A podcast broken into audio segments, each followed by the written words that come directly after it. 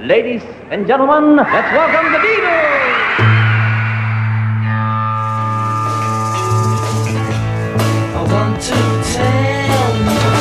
About the Beatles, der Podcast zu den Fab Four mit Malte Asmus. It's great, it's sold, it's the bloody Beatles, shut up.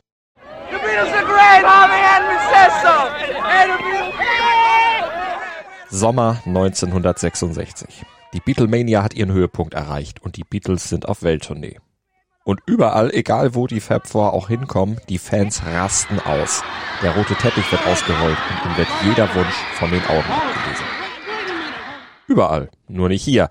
Nicht am 5. Juli 1966 in Manila, der Hauptstadt der Philippinen. Dort müssen die Beatles sogar froh sein, dass eine rachsüchtige Diktatorenfamilie und ein wütender Mob sie nicht lünchen und dass sie am Ende mit dem Leben davonkommen. Und wenn ein Mann wie Beatles Roadmanager Mel Evans, ein absoluter Bär, weinend im Flugzeug sitzt, gedanklich schon sein Testament formuliert und ein friedliebender, durch und durch spiritueller Mann wie George Harrison laut darüber nachdenkt, über diesem Ort Bomben abzuwerfen, dann muss hier wirklich Schlimmes passiert sein und man versteht, warum diese Reise auf die Philippinen quasi der Sargnagel für das Tourleben der Beatles war.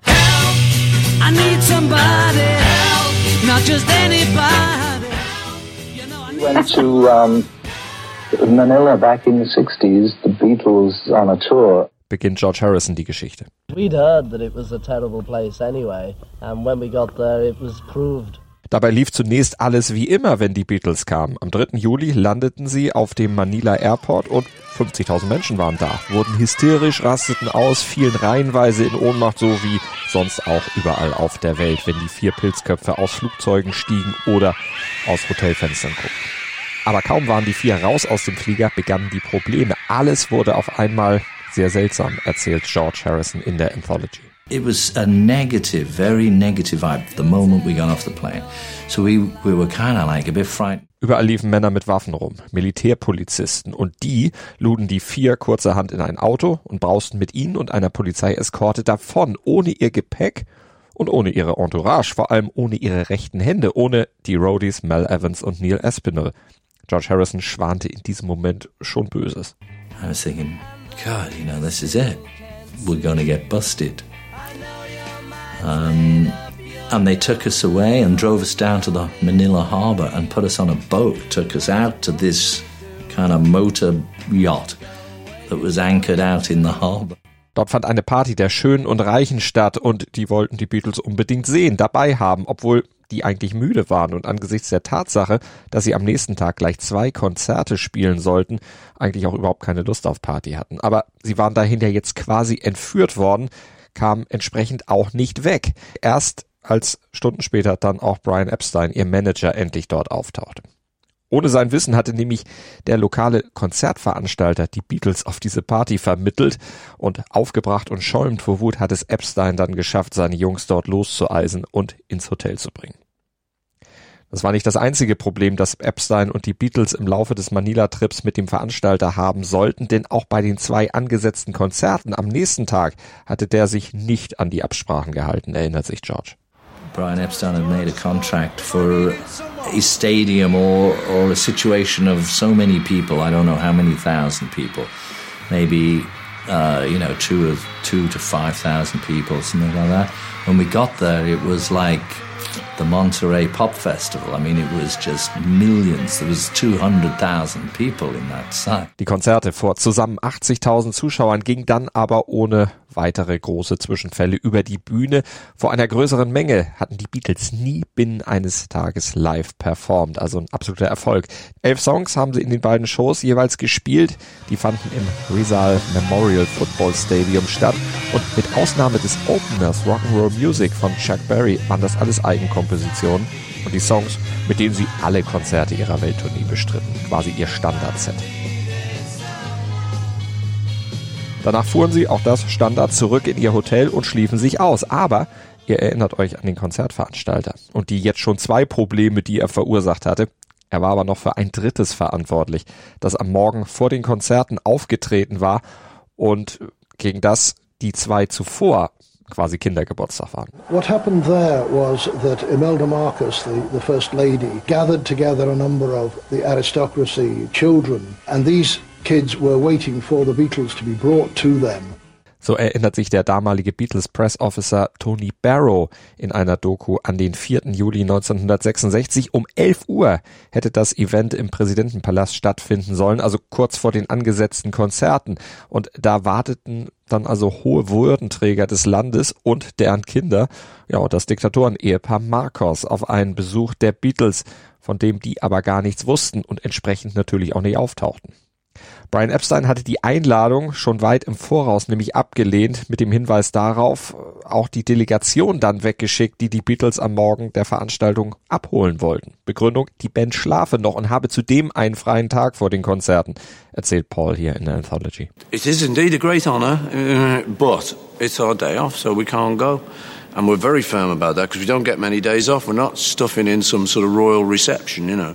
Der Promoter, der Epstein die Einladung übermittelt hatte, hatte die Absage blöderweise aber offenbar nicht weitergegeben an das Diktatoren-Ehepaar Markus. Das ist zumindest eine der vielen Erklärungen rund um diese Geschichte, die kursieren. Auf jeden Fall spitzten sich die Ereignisse dann zu, denn Imelda und Ferdinand Marcos, die waren natürlich not amused. Ach was, die waren stocksauer.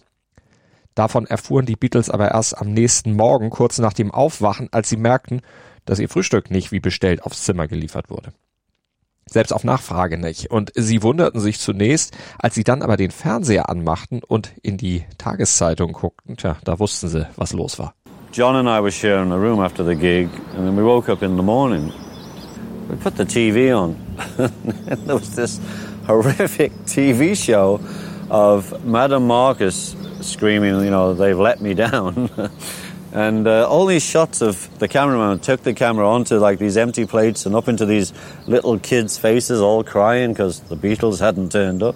And the TV commentators saying, and they're still not here yet, and you know the Beatles are you know supposed to be here, and we sat there in amazement, couldn't believe it, and we just watched ourselves not arriving at the at the presidential palace. Beatles snub First Family.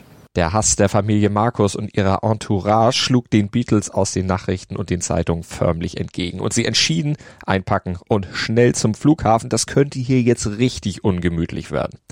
Und das Hotelpersonal rührte nach diesem vermeintlichen Affront auch keinen Finger mehr für sie. Ihre Abreise, den Transfer zum Flughafen, wo ihre Maschine nach Delhi starten sollte, mussten sie in Eigenregie organisieren. We really had no help.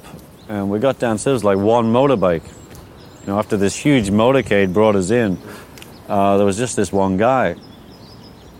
And we get to the airport and there's chanting, people hating us all the way. Ringo erzählt hier, die Polizeieskorte wurde auch nur noch auf das absolute Minimum beschränkt. Ein einziges Motorrad begleitete die Beatles auf der Fahrt durch Manila. Das war schon verdammt abenteuerlich und am Flughafen da empfing sie bereits eine pöbelnde Menschenmasse und der Weg durch den Flughafen zum Flieger, wurde dann auch zum Spießrutenlauf, erinnerten sich Paul und John kurz nach der Rückkehr in England. And then we got pushed around from one corner of the lounge to, to another, you know. You treat like ordinary passenger, ordinary yeah. passenger, you were saying.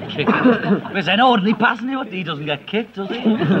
and so they started knocking over our road managers and things, and everyone was falling all over they the place. They started worrying you when the road manager got knocked over. Yeah. Die Beatles wurden getreten, geschlagen, bespuckt und der Airport Manager, der hatte die komplette Security abgezogen und so hatte der wütende Mob, angeblich rund 200 Menschen, dann auch freien Zugriff auf die Beatles, die sich so gut es ging zu schützen versuchten.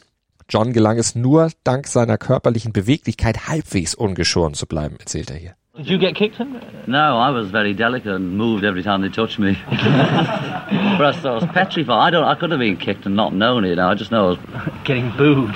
Wo Beweglichkeit nicht ausreichte, da mussten listige Versteckideen her. John und Ringo, die bemühten sich sogar um ganz besonderen Schutz. John and I hiding behind these nuns because we thought it's a Catholic country, they won't beat up the nuns. Als die vier dann endlich blutend, voller blauer Flecke und Ringo mit einem verstauchten Fuß das Flugzeug erreicht hatten, eine Maschine der British Airways übrigens, machte sich Erleichterung breit, erzählt Paul später. And then we got on the plane, which was a British Airways, we were all kissing the seats and everything. You know, this is Britain, little piece of Britain. I was feeling like that. You know, you were definitely in a foreign country with all the rules had changed and They did carry guns after all. Aber die Gefahr war noch nicht gebannt, denn noch ließen die örtlichen Behörden die Beatles nicht abfliegen, verweigerten der Maschine die Startfreigabe. Es gab noch Klärungsbedarf. Und ausgerechnet der so unerschütterlich wirkende Mel Evans, ein Bär von einem Mann, der hatte Todesangst, brach in Tränen aus, als er zusammen mit Brian Epstein und Tony Barrow nach draußen gebeten wurde. And Mal, who was the nicest, gentlest person, was a big guy, but he was really sweet. He went past me on the down the aisle of the plane to get off, and he was breaking out in tears. And he turned to me and he said, "Tell Lil I love her." That's his wife. Because he thought that was it, you know. I mean, the plane was going to go and he was going to be stuck in Manila. Evans dachte, jetzt buchten mich die Behörden ein, ich muss in einem philippinischen Gefängnis verrotten. Aber er hatte sich umsonst gefürchtet. Letztlich kamen alle davon und 45 Minuten später durfte das Flugzeug dann auch abheben, inklusive des gesamten Equipments der Band, aber ohne ihre Gage. Denn für die Starterlaubnis musste Brian Epstein 74.450 philippinische Pesos berappen, umgerechnet etwa 18.000 Dollar, also genau die Summe, die die Beatles bei ihren Konzerten in Manila verdient hatten. Das war ein Preis, den die vier aber sicherlich gerne bezahlten dafür, dass sie lebendig wegkamen aus Manila und sie schworen sich auch, nie mehr zurückzukommen an diesen Ort. Und ausgerechnet der ansonsten so friedfertige George Harrison soll eingeschränkt haben, vielleicht würde er doch nochmal drüber fliegen, aber nur um Bomben abzuwerfen. Soweit ist es dann zum Glück nie gekommen, aber keiner der Beatles hat jemals wieder einen Fuß auf philippinischen Boden gesetzt. Die Erfahrung dort war zu heftig und war letztlich auch der entscheidende Nagel im Sarg der Beatles-Touren. Dir hat dieser Musikpodcast gefallen? Dann abonniere, bewerte und empfehle ihn weiter.